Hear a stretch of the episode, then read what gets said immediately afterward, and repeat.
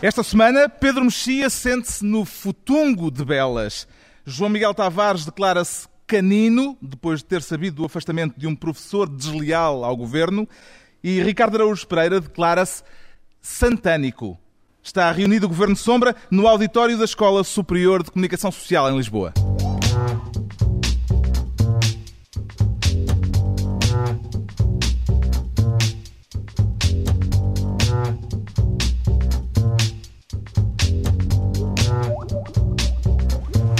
Viva, sejam todos bem-vindos. Esta é a centésima reunião do Governo Sombra, até agora ainda sem qualquer moção de censura. E desta vez, os ministros Pedro Mexia, João Miguel Tavares e Ricardo Araújo Pereira saíram dos gabinetes para virmos reunir-nos no auditório da Escola Superior de Comunicação Social em Lisboa. Governar assim com o povo pela frente parece-lhe mais fácil ou mais difícil, Ricardo Araújo Pereira? Claramente mais difícil. Mais difícil. O povo, aliás, é normalmente um empecilho à governação. Uh é muito por causa disso que normalmente quem governa se esforça por ignorar a existência do povo. É mais fácil. Sente-se a correr um risco acrescido, Pedro Mexia? Não, porque em geral as pessoas uh, são mais. O povo é mais uh, cruel com as pessoas que mandam neles, que, que eles têm que sustentar e que, e que quebram as promessas. Nós não fazemos promessas, não mandamos a ninguém e somos sustentados pelo Sr. Joaquim Oliveira, por isso não há risco. E quem é que trouxe para esta reunião, João Miguel Tavares, o Zeca Afonso ou o Marcelo Rebelo de Souza, que há dentro de si? Parece que cada um de nós tem ou um ou outro, ou ambos. Eu extraí cirurgicamente o meu Marcelo. Não, eu, eu, nem sequer, eu, eu, nem sequer consigo compreender a pergunta, porque basta olhar para mim. Nós geralmente já somos giros, mas hoje estamos, estamos especialmente bonitos. Não é sempre e, portanto, assim? Ah, não, é, é, verdade, não. Não, é, nós temos que manter geralmente, show must go on. Não, geralmente que... estamos todos nus, não é? Com algemas. É. Esta é, aliás, na verdade, é a primeira vez que eu venho vestido para uma emissão do Governo Sombra e até temo que possa não estar tão bem por causa disso. Bem, saúdo, vamos... saúdo essa opção. Ah. vamos ver o que isto dá. Temos desta vez uma reunião alargada e com uns convidados muito especiais, os de Olinda, com quem havemos de conversar na segunda parte, depois deles tentarem decidir se é agora sim ou agora não que se vai dar a volta a isto, os de Olinda e o Movimento Perpétuo Associativo a abrir esta reunião muito especial do Governo Sombra, os de Olinda ao vivo.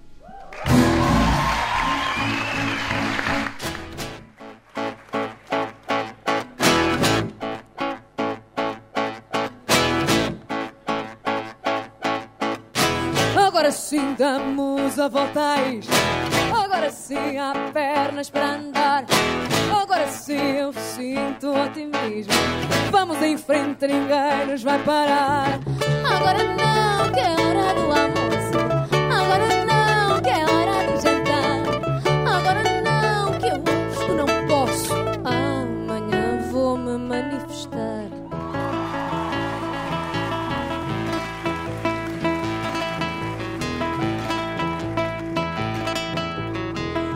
sim temos a força toda. Agora sim há fé neste querer. Agora sim só vejo gente boa. Vamos em frente e havemos de vencer. Agora não, que me dói a barriga. Agora não, dizem que vai chover. Agora não, que jogam. Enfim, eu tenho mais que fazer.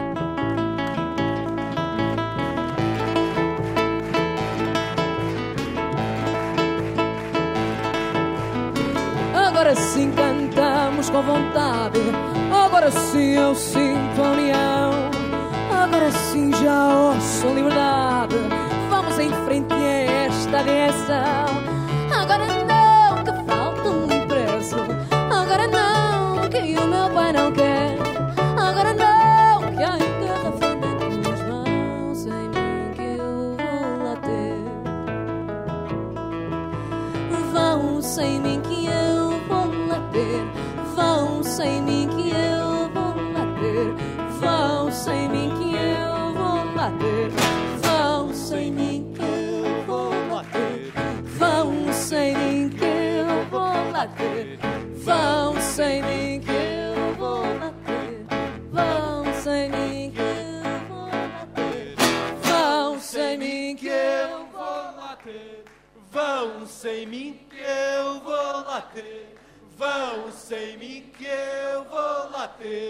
Vão sem mim que eu vou lá ter.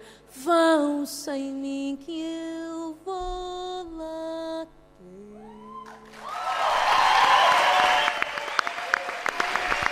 Os ministeriáveis de Olinda no Governo Sombra. Agora sim, agora não.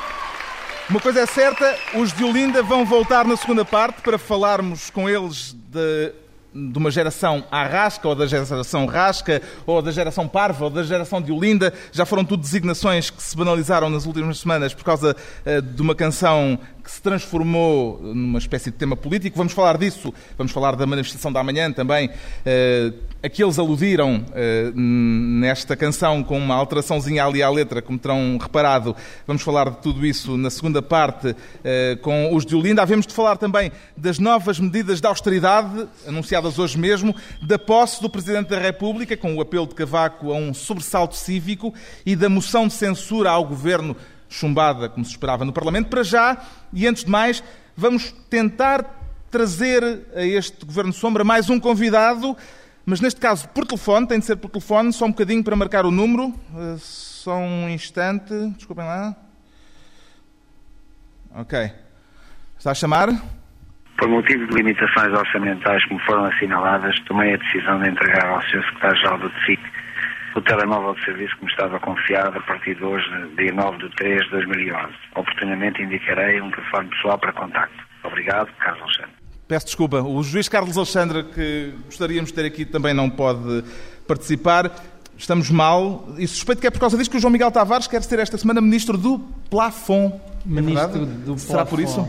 Eu pensei em aproveitar esta ocasião em que estão aqui tantas centenas de pessoas para fazer uma vaquinha uh, pelo juiz Carlos Alexandre. Salve Porque- seja. Uh, salve seja. O que eu acho mais interessante nisto é que o, o Carlos Alexandre é o nosso super juiz. É aquele juiz que um funcionário vem ter com ele e diga: Olha, eu tenho aqui um caso para si. E ele pergunta: Isso é de quanto? Uma trafolhice de 200 milhões. E ele diz: Não, 200 milhões não, só a partir de 300 milhões.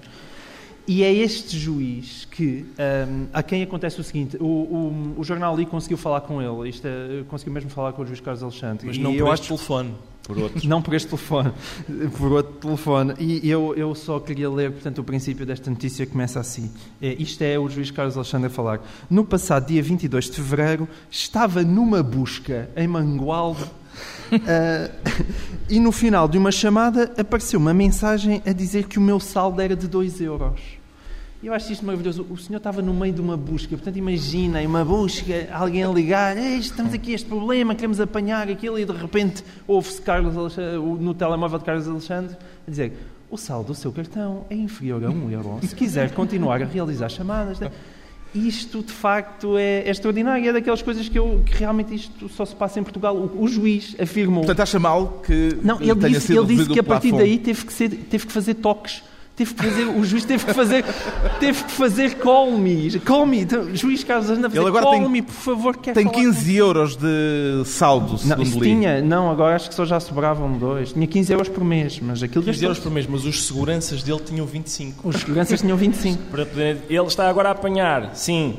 Está... Estão-lhe a roubar o telefone. Por acaso o telefone não devem roubar, não, não serve para Não nada. serve para nada. A quem é que ele vai deixar de poder telefonar, Pedro Mexia? Eu, desde que ele tomou uma posição tão ativa neste caso, eu sempre achei que ele devia ligar a um advogado de defesa, porque a maneira como ele está a pisar os calos a muita gente. Agora, estamos a discutir a vida de um super juiz como se estivéssemos a discutir uma- a vida de uma criança de 10 anos. Ah, porque tem um plafond muito baixinho dado pelos pais. ah, e não, não, não, o pode, não o pode ceder, e se o ceder, tira-lhe o telefone. Foi o que, o, que, o que aconteceu. Digamos que não é um momento glorioso do Poder Judicial em Portugal. Não, Deixa-me só acrescentar uma coisa. É, é porque hum, isto in- ainda continua melhor, porque supostamente um um dos superior- superiores, dos juízes superiores, em termos eh, técnicos, digamos assim, eh, ele disse que mostrou-se um bocadinho indignado com tudo isto que se passou e disse: "Eu- Nós até eh, disponibilizámos um funcionário para andar com o senhor juiz e, portanto, com um telemóvel com um plafond maior. Portanto, eles não podem aumentar o plafond, mas podiam disponibilizar um funcionário para andar com um telemóvel com um plafond superior. Se a decisão fosse Isto é- a Ricardo Araújo Pereira, quanto é que dava de saldo mensal ao juiz? E ilimitado, dava ilimitado porque este juiz eh, confessou, este, este é o juiz responsável por eh, não ter destruído as escutas eh, relativa do, do engenheiro José Sócrates e confessou a pessoas próximas que achava que estava sob escuta. E quando se escuta ilegalmente um juiz para saber se ele já fez o que nos interessa que ele faça, acho que se deve deixá-lo falar à vontade. Portanto, quanto mais saldo, melhor. Temos desta vez, e é uma estreia, um ministro do plafond e vamos ter um ministro do trabalho, o Pedro Mexia, que está cheio de vontade de trabalhar. É isso, Pedro Mexia? Nem por isso. Isso, Não? em geral, não é uma coisa que me dê muito. E se for para integrar uma comissãozinha, pelo menos? Sim, é esta brilha- brilhante comissão, o Grupo de Trabalho para o Património Imaterial. Já tem, portanto, uma em vista. Esta em concreto. É, é- é esta em concreto, porque eh, esteve, foi uma comissão que foi criada eh, por eh, três diretores-gerais da cultura, eh, regionais da cultura e, do- e duas técnicas, que teve, cu- cuja função era fazer um levantamento do património imaterial, e já lá vamos, e que teve uma reunião, parece que fizeram uma tradução de um texto da Unesco, não, não produziram nenhum relatório e eh, auferiram durante um ano 209 mil euros. Ahm, Eu. Não está mal. Primeiro isto, tradução. primeiro isto Tu já parece. fizeste isto, e isto, não te pagaram isto tanto. pode parecer chocante, isto pode parecer chocante até ler as atribuições que lhes estavam cometidas, que era o seguinte: eles tinham que fazer um levantamento exaustivo, e sublinho a Estás a usar palavra, palavras caras porque temos Exatamente. público, é acometidas. queria, queria sublinhar a palavra exaustivo, um levantamento exaustivo de tradições orais, práticas, eh, expressões performativas, práticas, ritos e eventos festivos. Isto é uma descrição da queima das fitas.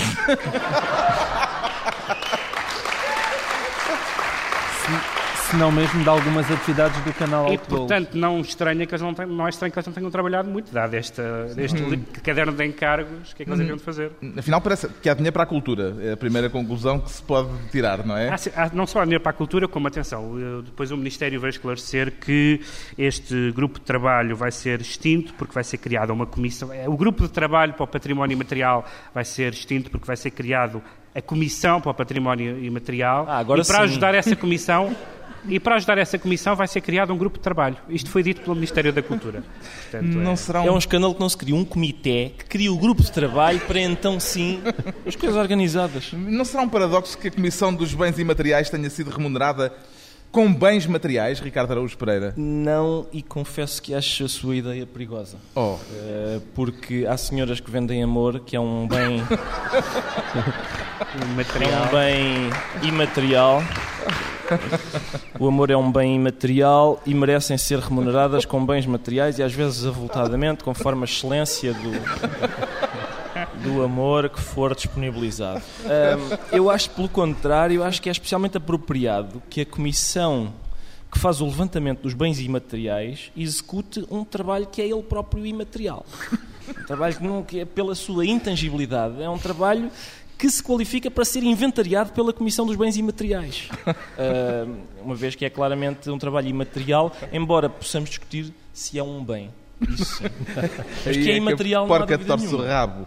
Também é candidato a esta Comissão de Bens Imateriais. Eu João Miguel. sempre, t- mas sem dúvida nenhuma, portanto, são reuniões imateriais, eh, relatórios imateriais, eu isso aí sou a favor de tudo. E no final é um pilizinto no, no banco. Material. Material. Minha dificuldade com isto é que eu tenho algum apreço pelo materialismo histórico, mas nunca tinha ouvido falar pelo O no imaterialismo. imaterialismo O cultural. imaterialismo. Isto é uma espécie da pomba do Espírito Santo a descer sobre as comissões. É. Muito bem. O Pedro Mexia é, portanto, Ministro do Trabalho esta semana e o Ricardo Araújo Pereira, que era pasta da Saúde. Está com vontade de tratar da saúde a alguém, Ricardo Araújo Pereira? Não exatamente, é mesmo para tratar uma doença. Quer fazer o diagnóstico, tanto quanto percebi, de uma doença francesa. Exatamente, é uma doença francesa. Eh, o que se passa é que. Uma moléstia. Sim. A filha de Jean-Marie Le Pen também é fascista. Eh, e interessa-me muito esta hipótese de- do fascismo como doença genética, como uma coisa que, que é sexualmente transmissível. E, e fala-se muito da, da castração química dos predadores sexuais, mas eu creio que nos fascistas pode também ser profilática eh, a castração química. E de resto, acho, acho que é o que a Europa precisava. Numa situação difícil, um bocadinho de fascismo. Já deu resultados tão bons no passado, não é? Que- Marine Le Pen parece-lhe uma, uma ameaça à democracia. eh, francesa. Atenção, a democracia Mexia. que não ameaça Mar- Marine Le Pen, porque uh, fez-se uma sondagem, um jornal Ela está em francês- primeiro lugar nas sondagens. Fez-se uma sondagem, ela está em primeiro francesas. lugar para as presidenciais e os franceses ficaram incomodados e disseram temos que fazer alguma coisa e resolveram fazer outra sondagem. Uh, curiosamente, deu o mesmo resultado. Ela continua, continua à frente. O que acontece é que eh, a França tem tido uma série de, de problemas eh, de- das questões de integração, multiculturais, etc. Houve um governo eh, liderado pelo, pelo Sr. Villepin a que chamaram fascista.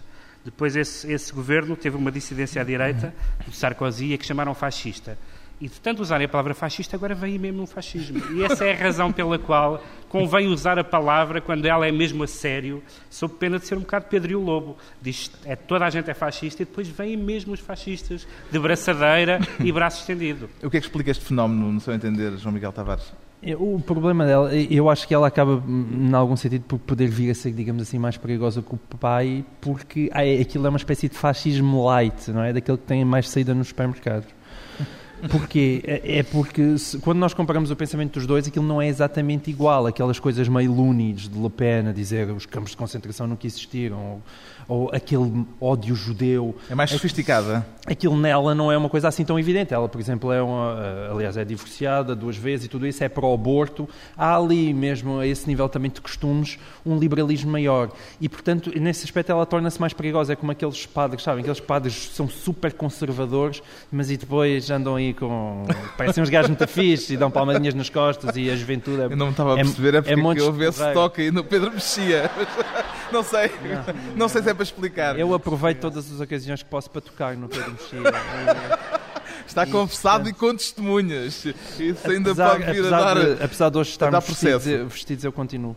Ah, mas, ah, mas é esse o problema dela, de facto. É aquele É lado light. meio. É, é o lado É. light torna. Passa de uma forma mais despercebida. passa mais despercebida. Sabes que, só para citar Sérgio Godinho, o fascismo é uma minhoca que se infiltra na maçã, até aqui tudo bem.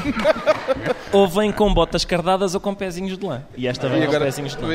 O papá tinha botas cardadas, esta tem pezinhos de lã. Mas estão os dois na maçã. Pois dá, Estão entregues as pastas por esta semana, desta vez numa reunião especial do Governo Sombra que vai voltar a trazer-nos, na segunda parte, os de Olinda com a já célebre Parva, mas isso será na segunda hora. Por agora, o Ricardo Araújo Pereira declara-se santânico, santânico de Santanás. Ricardo Araújo Pereira. Não é de Santanás, é de Santana Lopes. É, causa- é de Santana Lopes, que é o santanismo. É um culto em certos aspectos mais diabólico do que o satanismo. Ahm, e eu acho que neste caso isso se verifica, porque eh, o que aconteceu foi que Santana Lopes eh, disse esta semana que tinha vontade, estava a ponderar formar um novo partido. Que eu acho que é uma ideia, ao mesmo tempo, inútil e ingrata. É inútil porque Santana Lopes nunca foi, sempre teve o seu partido. Ele nunca foi do PSD, os seus companheiros eram do PSD, ele sempre militou no PPD-PSD, que é um partido ligeiramente diferente. E é ingrato porque Santana Lopes, é- formar outro partido, é, é- acho de uma ingratidão. O Santana Lopes, no fundo, é, um- é o, é o inverso do Pacheco Pereira. Porque o Pacheco Pereira é desprezado por todas as direções do PSD. Por aquelas de que ele, que ele critica e por aquelas de que ele gosta. Todas o desprezam. O Santana Lopes é o contrário. As que ele gosta apostam nele e aquelas que não gostam dele ainda apostam mais. O Luís Filipe Menezes gostava dele, apostou nele. Manuela Ferreira Leite não gostava nada. Foi. Propô-lo para candidato à presidência da Câmara de Lisboa. Durão Barroso, que o definia como um misto entre Gabriel Alves e Zandinga, declarações pelas quais depois pediu desculpa Isto a não Santana é a Lopes. fértil imaginação Não, não, não. do Ricardo Araújo Pereira a funcionar. Declarações pelas quais depois pediu desculpa a Santana Lopes quando devia tê-las pedido a, a Gabriel Alves e a Zandinga. Ah,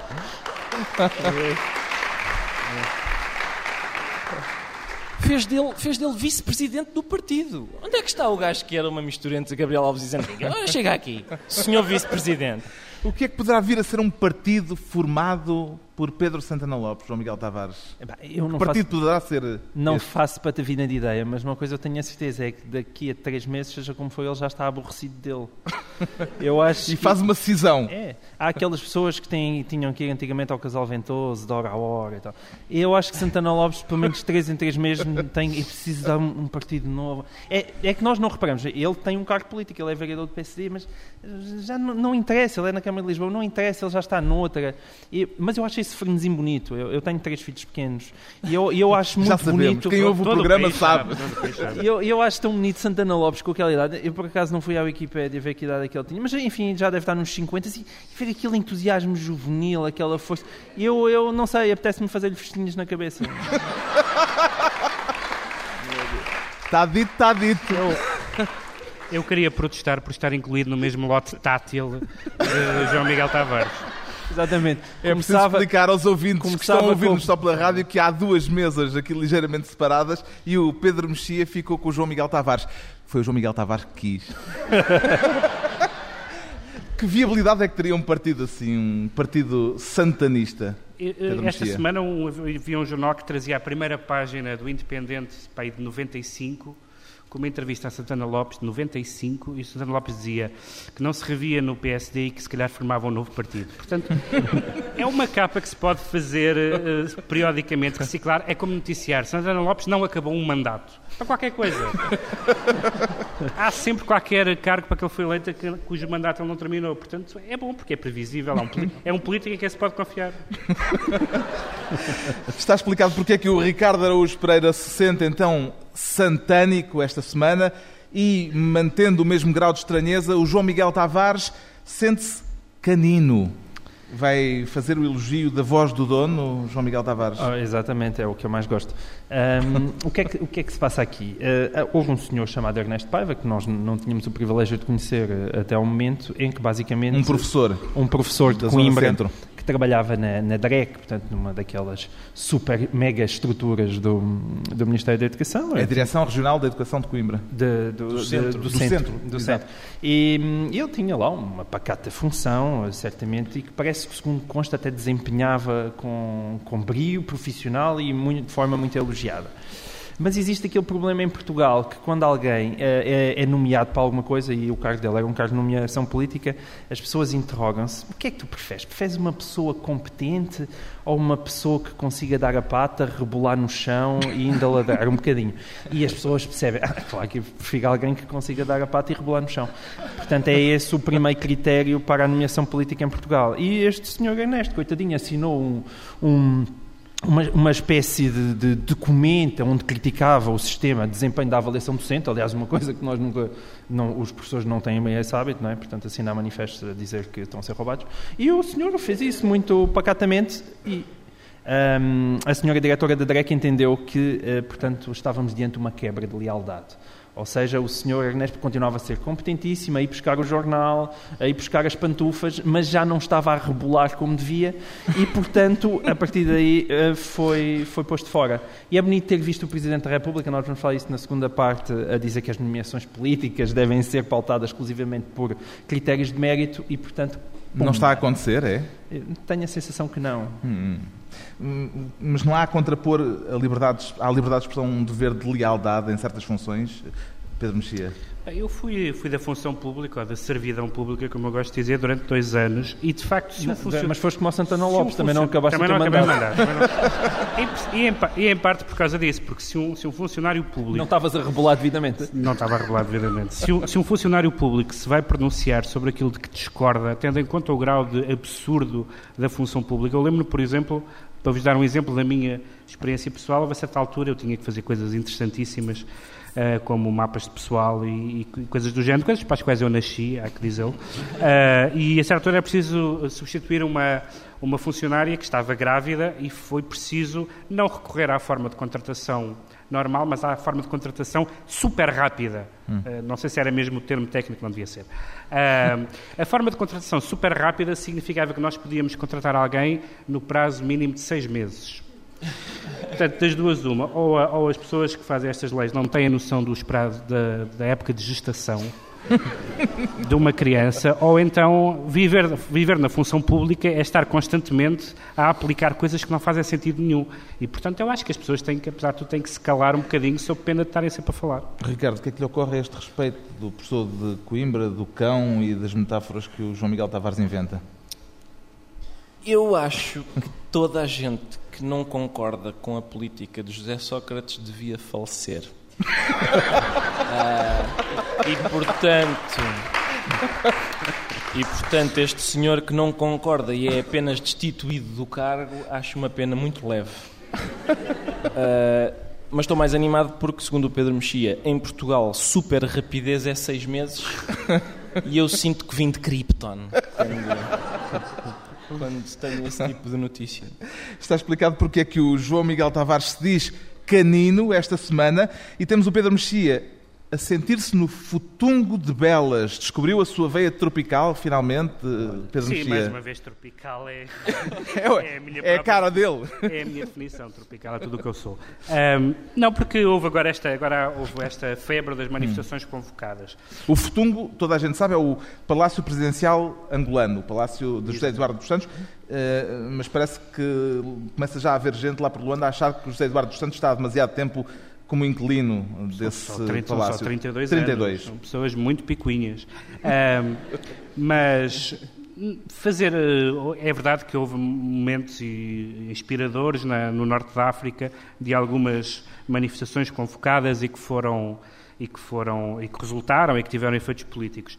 Mas quando o Exército eh, e as forças de segurança estão com, estão com o governo, é um bocadinho eh, complicado fazer manifestações e avisar antes, porque as manifestações, na verdade, acabam por ser aquelas. eh, funcionar como aquelas eh, filas de suspeitos nas esquadras. Basicamente servem para fotografar as pessoas. O Miguel Torga eh, costumava assinar de vez em quando uns, uns manifestos da oposição, a altura disse que não assinava mais.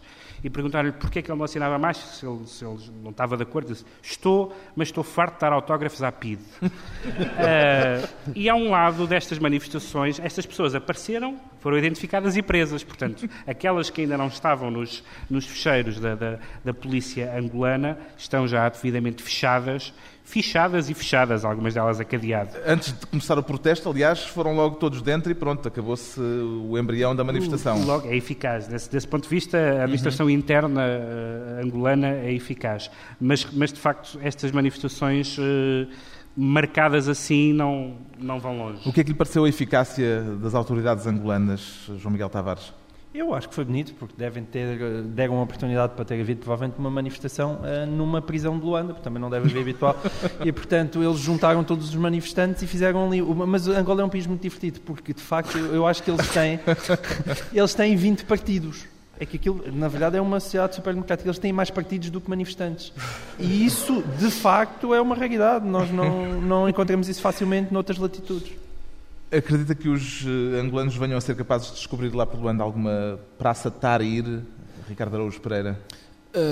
Sim, se chamarem Praça Tarir ao pátio da prisão. Uh, ou ao duche.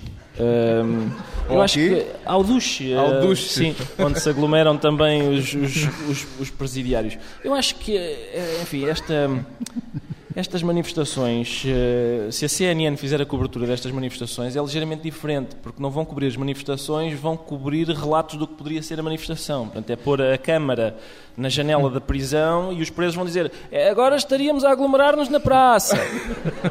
Agora começávamos a gritar palavras de ordem bastante azedas.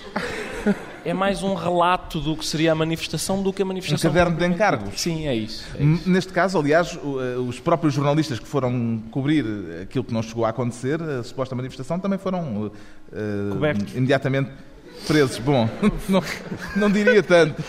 As minhas fontes não, não, me sabes dão que- tanta não sabes, informação. o, não sabes o que se passou na prisão, acho eu. Pode perfeitamente ter acontecido. Queria dizer, Isto é aquela parte. queria dizer que este programa, uma das marcas é a elevação do debate. É aquela parte em que isto descamba um bocadinho. Bom, eh, está a chegar à altura das notícias. Primeiro ainda há uns, uns- uma publicidadezinha que, que nos paga. Posso só dizer que acho um escândalo interromperem-nos o programa para porem as notícias? É, por acaso também não me parece nada bem e acho que é incompreensível. Muito Vamos bem. ter de fazer aqui uma pausa para o noticiário nesta reunião especial do Governo Sombra.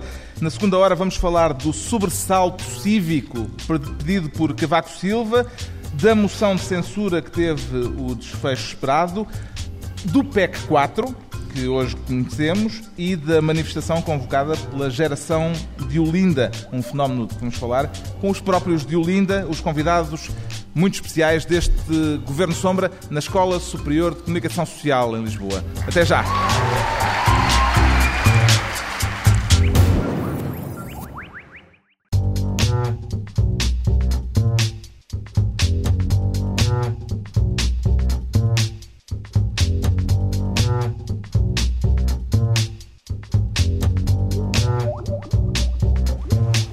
Ora viva, estamos de novo de regresso ao auditório da Escola Superior vasto- Comunicação vasto Social, auditório. vasto auditório, como me corrige, e muito bem, o Ricardo Araújo Pereira, um auditório de 470 lugares, cheio de gente que nós não vemos porque temos a luz nos olhos e, portanto, é como se não estivesse cá ninguém, é como se estivéssemos aqui. De vez em quando ouvimos uns risos, não é? Mas isto também se faz na televisão. Mas a gente está a Normalmente não há pensar- gente. Estás a dizer que afinal não é preciso ter trazido roupa, é isso?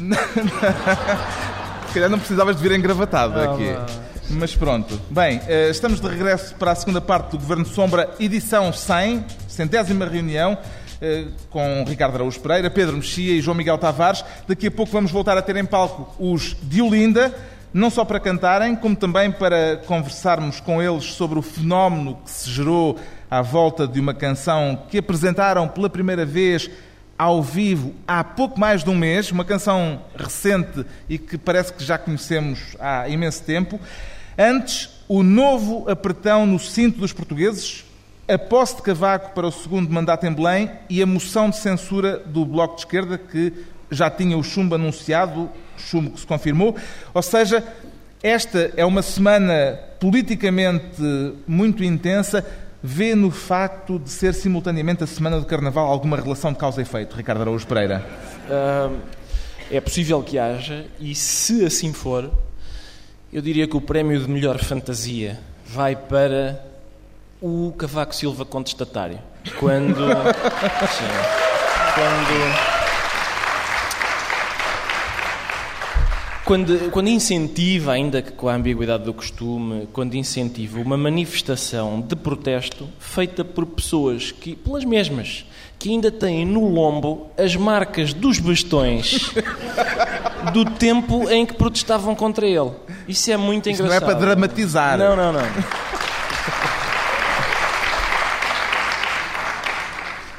Ou seja, prémio de fantasia. Melhor fantasia, sim. Cavaco Silva, está anotado. Eh, entretanto, o, o Ministro das Finanças anunciou hoje novas medidas de austeridade, mas eh, não se seguiu a sugestão que lhe foi deixada aqui no Governo Sombra na semana passada pelo Ricardo Araújo Pereira. A ideia era virar os contribuintes de pernas para o ar e sacudi-los para ver se caía ainda uma moedinha ou outra. Mas Teixeira dos Santos não inclui essa medida neste PEC 4. Terá sido por delicadeza ou por falta de meios, Ricardo Araújo Pereira? É, acredito que tenha sido falta de meios, porque a ideia é ótima, não é? A ideia, a ideia é muito boa. É possível que tenha sido falta de meios. Eu, eu discordo da, da- da expressão apertar o cinto, porque isto já não é um cinto, isto é uma guita. Não é? Os mendigos, os mendigos o que têm é um cordel na- pelas presilhas e depois dá um nó à frente. É isso que nós temos agora. Mas, eh, mas é, eu acho que não há orçamento para o ministro comprar um fraque, que é a indumentária própria do cobrador. Ahm, e depois eh, este quarto PEC, este é o quarto, não é? Já, É, já me perdi, parece mas acho que é o quarto. Isto é o como os filmes é do Rocky, não Sim, é? é como aqueles Não, filmes de terror é o Rocky. em que Quando aparece... acabar as obras, Sim. quando chega dos Santos acabar as suas obras completas, eu suponho que sejam para aí 15 volumes, não? O problema é que este quarto PEC é, é duplamente cruel. E é duplamente porque, porque as medidas são muito duras e porque PEC é também o imperativo do verbo pecar. E, portanto, a sensação que, a sensação que um observador tem é que governo, é a quarta vez que o governo diz PEC. E, e todos sabemos que há pessoas que têm cada vez menos dinheiro Eles dizem PEC e toda a gente sabe que os pecados que valem a pena requerem algum investimento.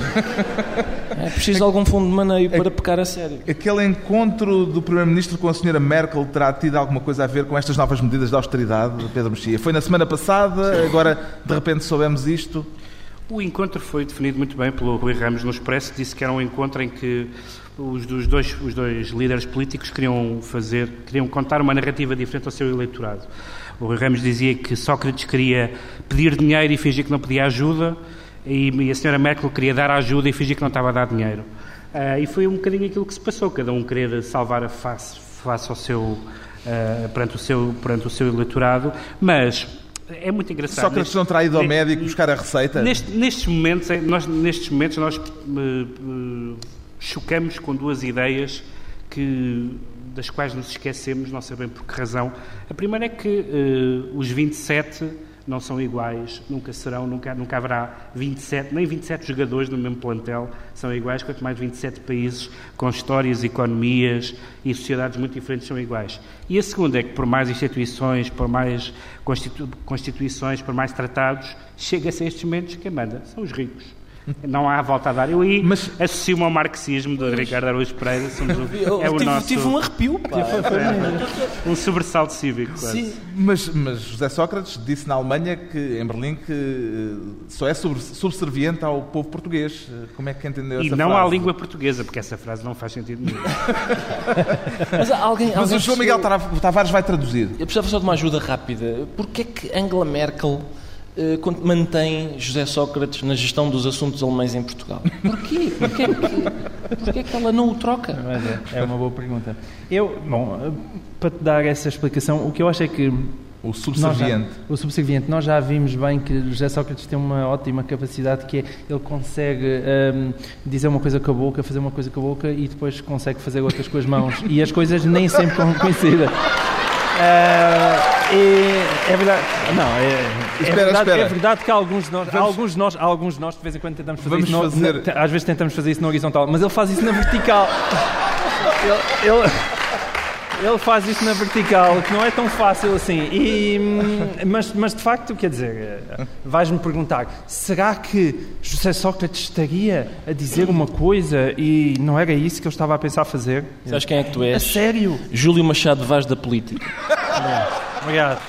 Obrigado. Entretanto, no Parlamento foi debatida e chumbada a anunciada moção de censura do Bloco de Esquerda. O que é que lhe pareceu hum, que houve de mais relevante no debate, Pedro Mexia? Houve duas coisas que eu gostei muito. Uma foi quando, quando foi a votação, houve uma pessoa do PS que votou a favor.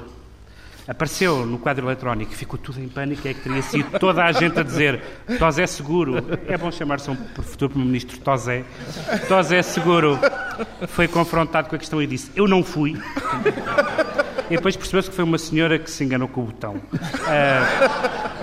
e a outra foi o tom absolutamente... Aliás, o Parlamento teve, teve dois atos políticos interessantes uh, e seguidos que foi a moção de censura e a tomada de posse do Presidente da República, e houve sempre o mesmo clima de, de, de namoro, quase, ou seja, falou-se, Paulo Portas falou de uma moção de ternura, uhum. uh, Carlos César disse que a, a, a, a intervenção de Cavaco tinha sido cruel, isto é, isto é TVI, é novela, novela TVI. E, portanto, foi, foi interessante esse, esse, O mais interessante da moção de censura é a linguagem, foi, estão, estão a falar a linguagem dos afetos. Toda a gente, toda a gente, quer, toda a gente quer derrubar o governo, todos os partidos da oposição querem derrubar o governo, mas não com o seu próprio voto.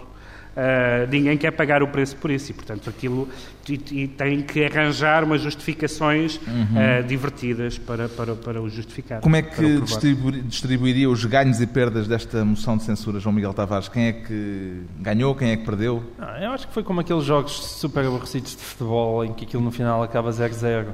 Um, já se sabia os resultados na véspera, verdadeiramente Cavaco Silva tinha a moção em si já estava esvaziada, já toda a gente tinha dito que, como é que ia votar, portanto sabia se não passava. Eu acho que com o discurso violentíssimo de Cavaco Silva, ainda menos interessante ficou a moção. E, e, portanto aquilo só se fosse mesmo o campeonato do bocejo, porque quer dizer, ninguém queria saber. Ninguém se interessava. De, Deixa-me só aqui para, para, acentuar também a questão. Já do, sabia tudo, não é? Do clima, do clima emocional, fazer a defesa da honra de Cavaco por causa de uma coisa. Cavaco, na tomada oh, de posse. É, temos aqui não, um... na tomada de posse, Cavaco disse que se tinha candidatado por causa dos jovens. Cavaco, na campanha eleitoral, disse que se tinha candidatado por causa da mulher. E, portanto, isto foi um piropo. Foi claramente um piropo à sua senhora, como ele diz. Pela discussão da moção de censura passaram justamente os ecos do discurso de posse de Cavaco Silva na véspera, um discurso de que o PS e o Governo não gostaram nada e que o Presidente, entretanto, já veio dizer que foi mal interpretado, que não queria dizer bem aquilo que houve comentadores a terem lido. Uma das expressões fortes eh, desse discurso foi o apelo a um sobressalto cívico. Já teve o seu, Ricardo Araújo Pereira? Eu, eu, eu pensei que sim, mas eh, era uma cólica. Eh, e, e não foi sequer, não era sequer uma cólica cívica, o que me deixou eh, muito contristado. Mas eu, eu confesso que estou, tenho vindo a ficar cada vez mais impressionado com esta inovação estilística de Cavaco Silva, porque um adjetivo, normalmente, serve para caracterizar o substantivo, para tornar o substantivo mais claro. Ora, em Cavaco Silva, o adjetivo torna incerto o que já era meio difuso. Uh, uma magistratura ativa não é exatamente nada de especial, porque não se consegue imaginar, um magistrado que não seja ativo. Uh, um sobressalto cívico não caracteriza especialmente bem o que é um sobressalto. E, portanto, e para, para utilizar este mesmo estratagema, o que eu diria é que esta inovação estilística de Cavaco provoca em mim uma estupefação roxa.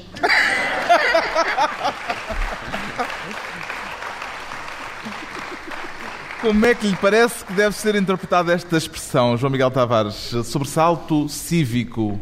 Eu, eu, eu, não, eu não me atrevo Tem alguma teoria? Não, eu, como sabe, eu, eu à última da hora desisti de votar no professor Aníbal Cavaco Silva. Mas, portanto, eu, eu agora não, não me atrevo a dizer nada de mal, porque eu fiquei muito bem impressionado com aquele discurso. Aquele foi um discurso à séria. Aliás, não, nem parecia Cavaco Silva, foi uma coisa estranhíssima. Não sei quem é que lhe escreveu o discurso, verdadeiramente, era uma coisa que podia perguntar. Porque ele sempre foi um tipo completamente encriptado. Eu tinha que ir buscar, olha, nós estamos aqui numa escola de comunicação social, eu tinha que ir buscar os meus manuais antigos de semiótica e de hermenêutica. Cada vez. é? Cada, cada vez. Não, mas, mas não, não imaginam, a não imaginam como eles são úteis para compreender a política em Portugal. Porque nós, nós estamos sempre. Ah? Nós ouvimos Cavaco, Cavaco falava, falava. E ah? Lá, pega lá, deixa-me lá ver o que é que o Habermas diz sobre este assunto. Mas. eh, e... Agora, e desta, e desta vez, desta vez, aquilo foi de uma cr- cristalina, eh, foi de uma, ia dizer de uma clareza cristalina, uma cristalina clareza também dá.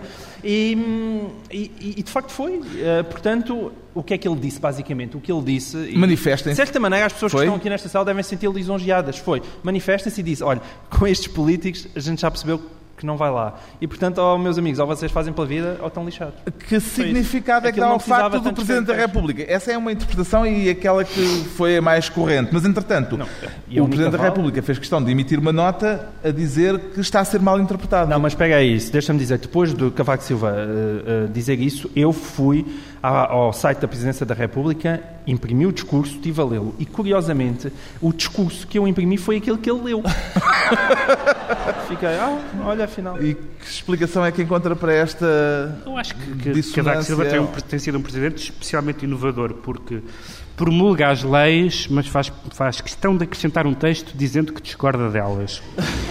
Eh, faz um discurso pautado pela verdade e pela clareza e depois emite uma nota dizendo que foi mal interpretado. É um modus Não operandi será muito- só muito para dizer para irem ao site, porque tem verdade, sido repetidamente Sim, ele é o- utilizado o estratagema de fazer os portugueses irem ao site da presidência. É o maluquinho dos cliques, porque ele está sempre.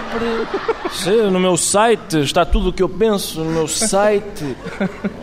Parece uma daquelas estrelas pop que tem um ponto .com qualquer e, remete as pessoas para lá. Ponto .com, Belém.com.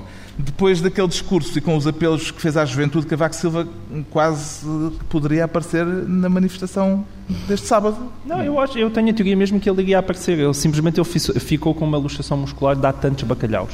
Mas se não fosse isso, se não fosse isso, ele Mas deu lá. menos do que Foi em muito- anteriores foi muito posses, não é? Não, foi, muito não só poupado, foi poupado, porque- como eu até fiz essa proposta. Eu acho que valia a pena alguém ter filmado só os, só os bacalhaus. Aquele momento de dar um passabenzinho. tóxico. Eu queria aproveitar. Bom, Epá, eu, eu, ouvi, eu ouvi isso muitas vezes lá em casa, mas também de Tipper é muito triste. Agora, eh, valia a pena, valia a pena realmente filmar só aquilo, porque é tão emblemático ver o do Manuel Lego, de José Sócrates. O António Costa demorou demasiado tempo a dar, dar parabéns a... É, Houve ali coisas muito suspeitas. Aqueles, aqueles bacalhaus têm tanta... Olha, e diz ele- e hermenêutica diz ele ali. que já está esquecido da hermenêutica. É verdade.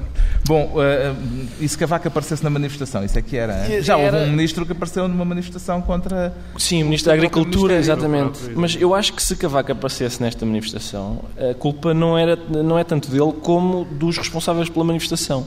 No sentido em que eu li o manifesto da- dos, enfim, dos organizadores da manifestação e o manifesto está escrito com o cuidado de não tomar posição nenhuma, nenhuma, não se aproximar sequer de um compromisso com uma ideia. É, é- eu, eu desconfio sempre de um movimento político que diz ser apolítico porque me parece uma manifestação preocupante da Fernando Nobrização da sociedade portuguesa.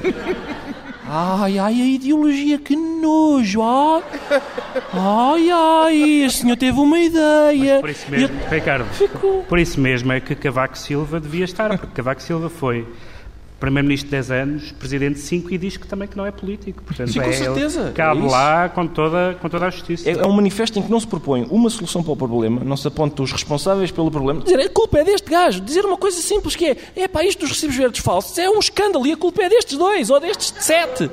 Uma coisa desse tipo, fazia-me falta. E depois o resultado disto é a juventude socialista vai estar presente na manifestação.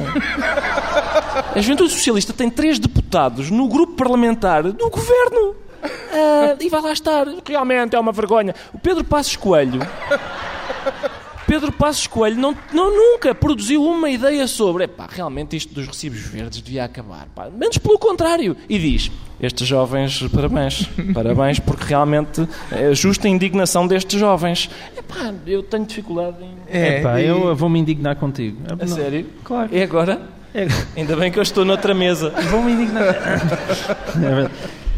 É assim, nós vamos o tempo todo aqui achando que a sociedade civilista, aquilo, nunca ninguém faz nada, que os jovens não querem saber de nada. Uns desgraçados organizam uma coisa vinda do nada que, que ganha a dimensão que tem. E agora estamos aqui nós a protestar, ah, aquilo não é suficientemente isto nem aquilo. Então, mas eu estou. É verdade, olha.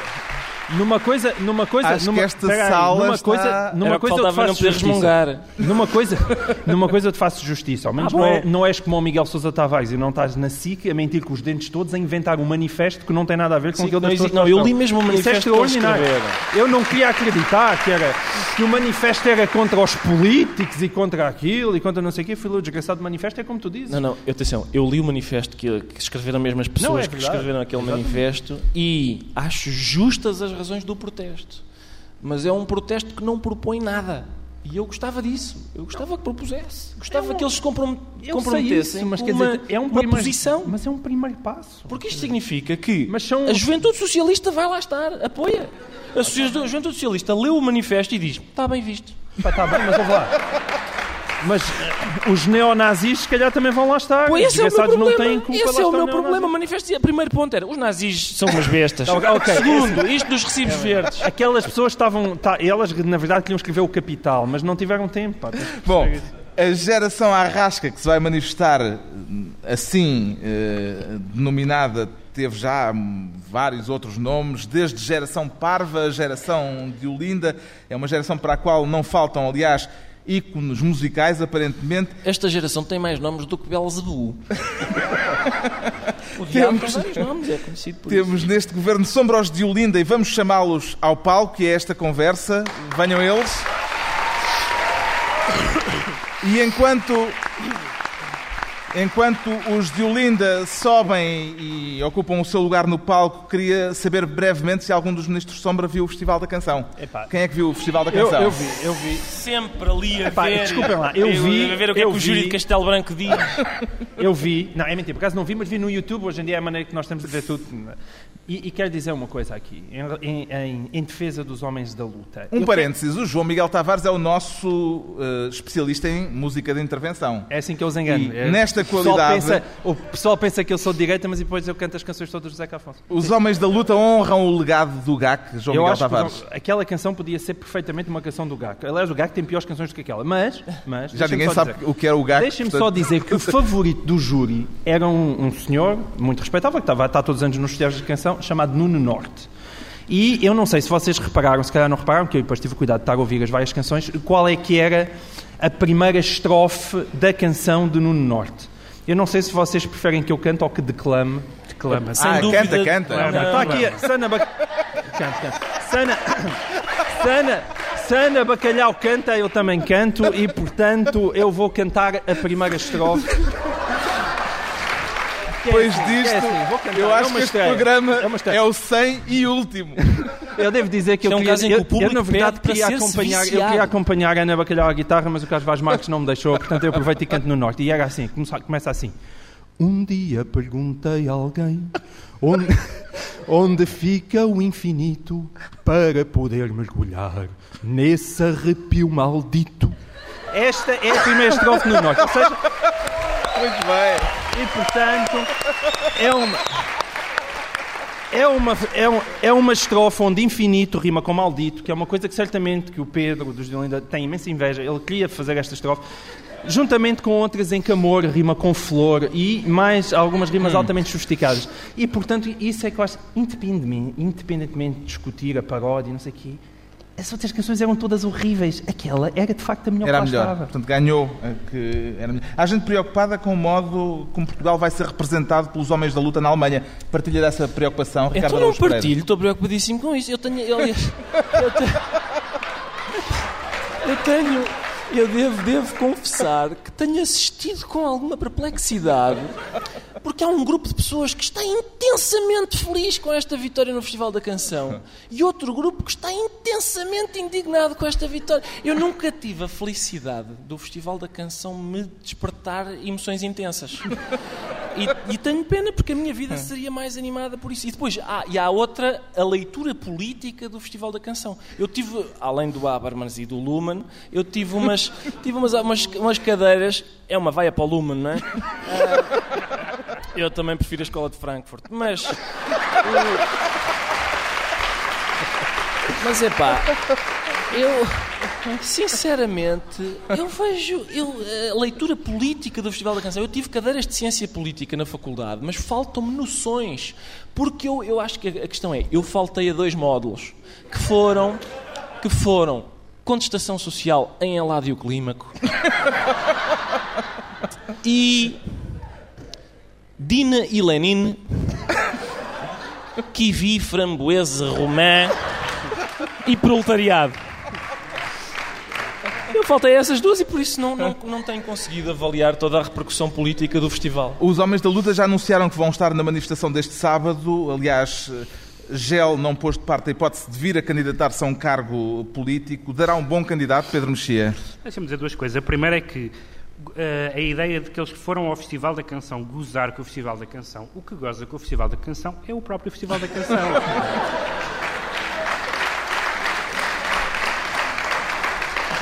Não é preciso propriamente uma- um segundo registro, porque aquilo em ato goza consigo próprio, porque ninguém eh, leva aquilo a sério. Eh, a segunda nota tem a ver com esta. eh, uma coisa é, como e vamos daqui a bocadinho falar da canção dos Zibelinda, uma coisa é haver alguma intervenção que de alguma maneira exprime o ar do tempo e de que todas as pessoas falam. Outra coisa é fazer de todas as pessoas que exprimem alguma espécie de descontentamento ou até de palhaçada, ícones, seja do que for.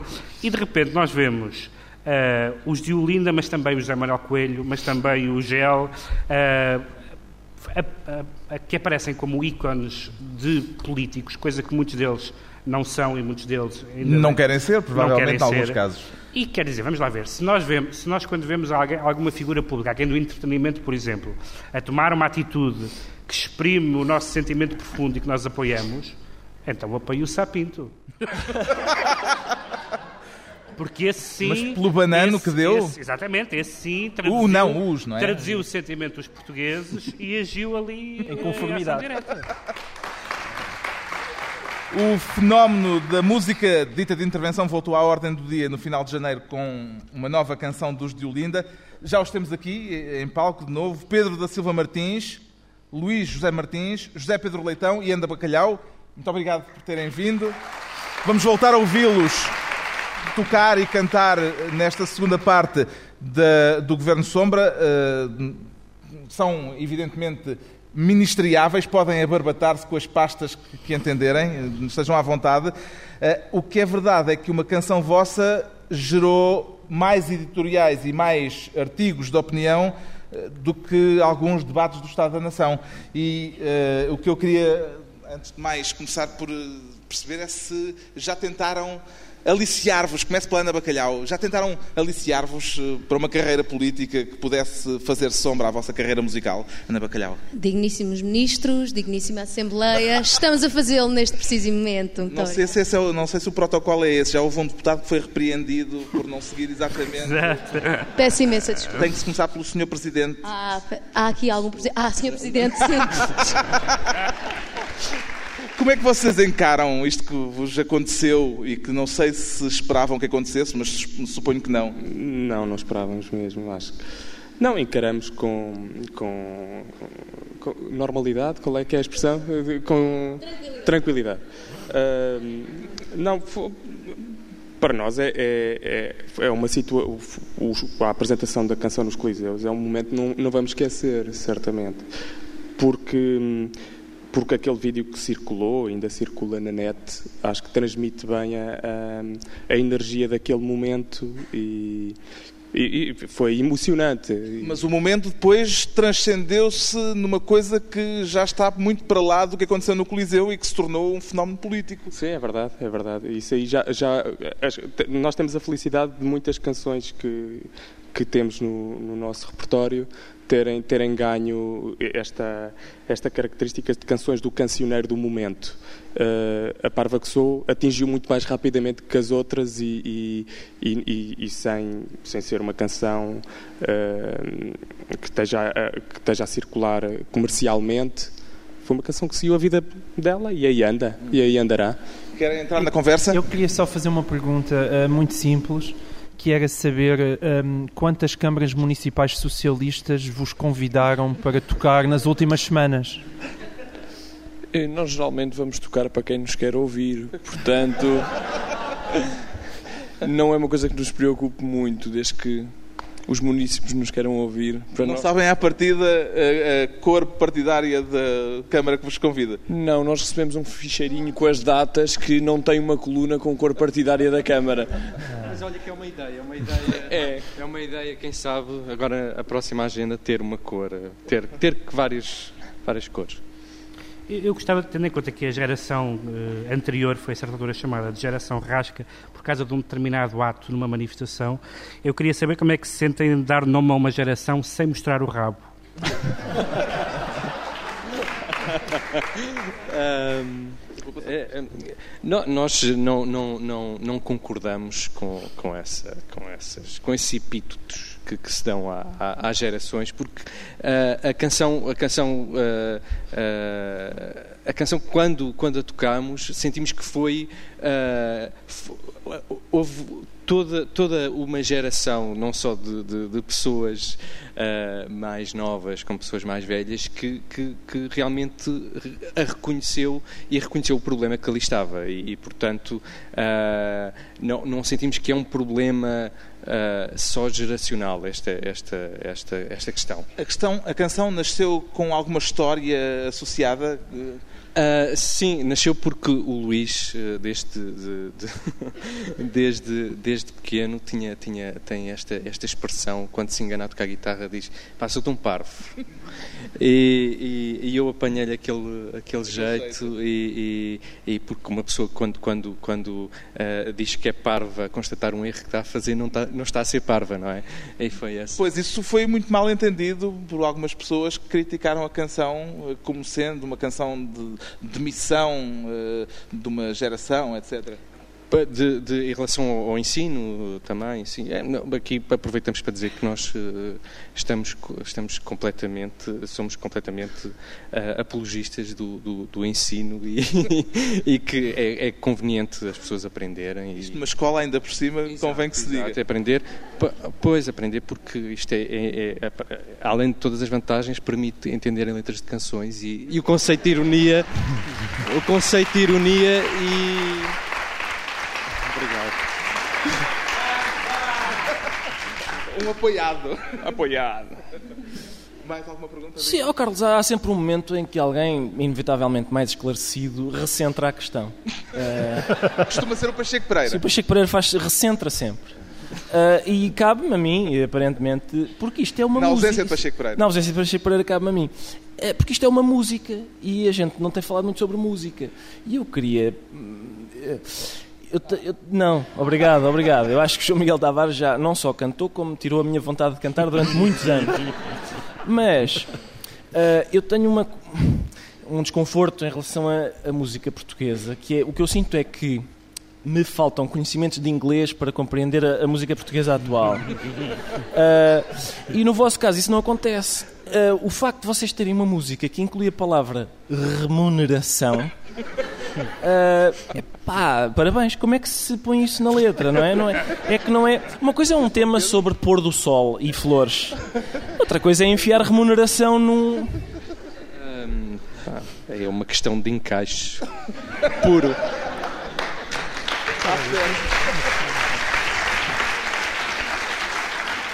Pedro, alguma pergunta? Eu- Ah, eu não, tenho, eu tenho. Ricardo ainda queria. Eu eu estava a ver, eu, vejo, eu ouço muito, como já demonstrei aqui, ouço com muita atenção sempre Miguel Sousa Tavares, que ele agora chama de Olindos a todas as pessoas que a- ainda não saíram da faculdade. E eu queria saber como é que se senta, de certa maneira, vocês Eh, são pai, batizaram Bom. uma parte significativa Ou Ana, da antes de, população. antes de responder, é só à minha frente ninguém diz mal do Sousa Tavares. Não.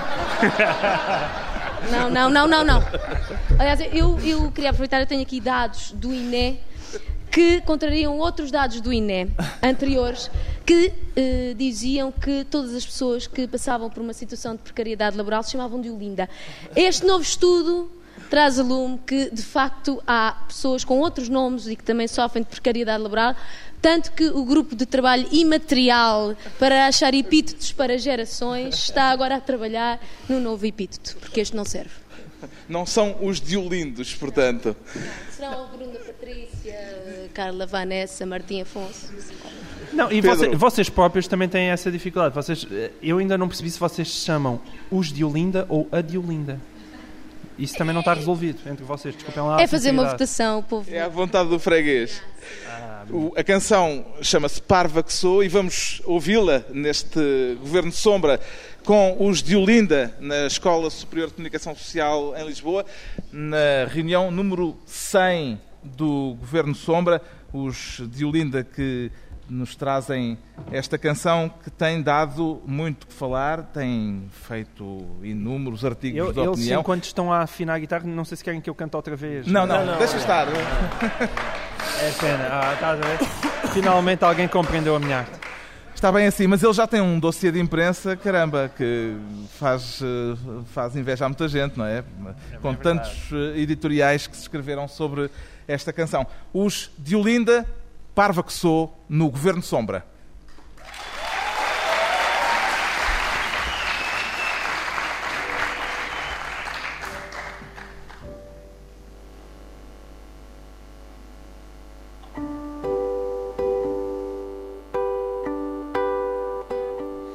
Sou da geração sem remuneração.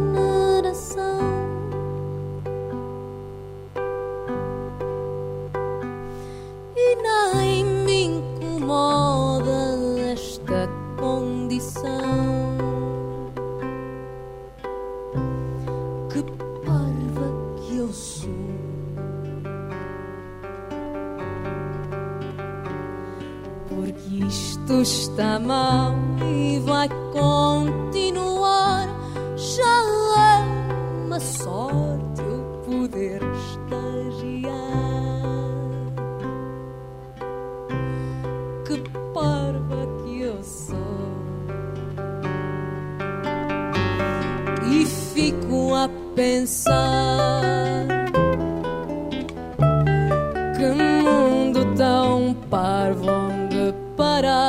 ser escravo é preciso estudar.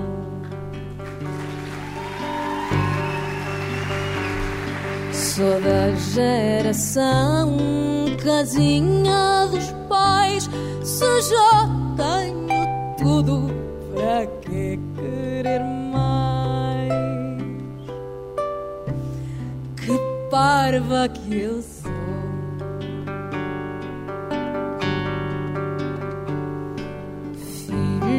maridos, estou sempre a adiar e ainda me falta o carro pagar. Que parva que eu sou. E fico a pensar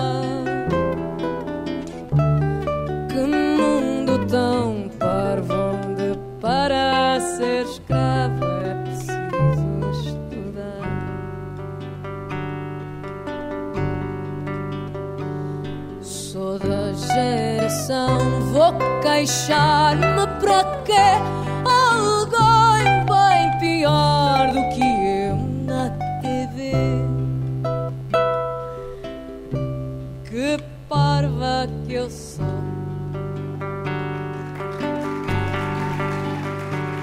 Sou da geração, eu já não posso mais que esta situação dura tempo demais. Eu sou. E fico a pensar que mundo tão parvo onde para ser escravo é preciso estudar. Que mundo tão parvo onde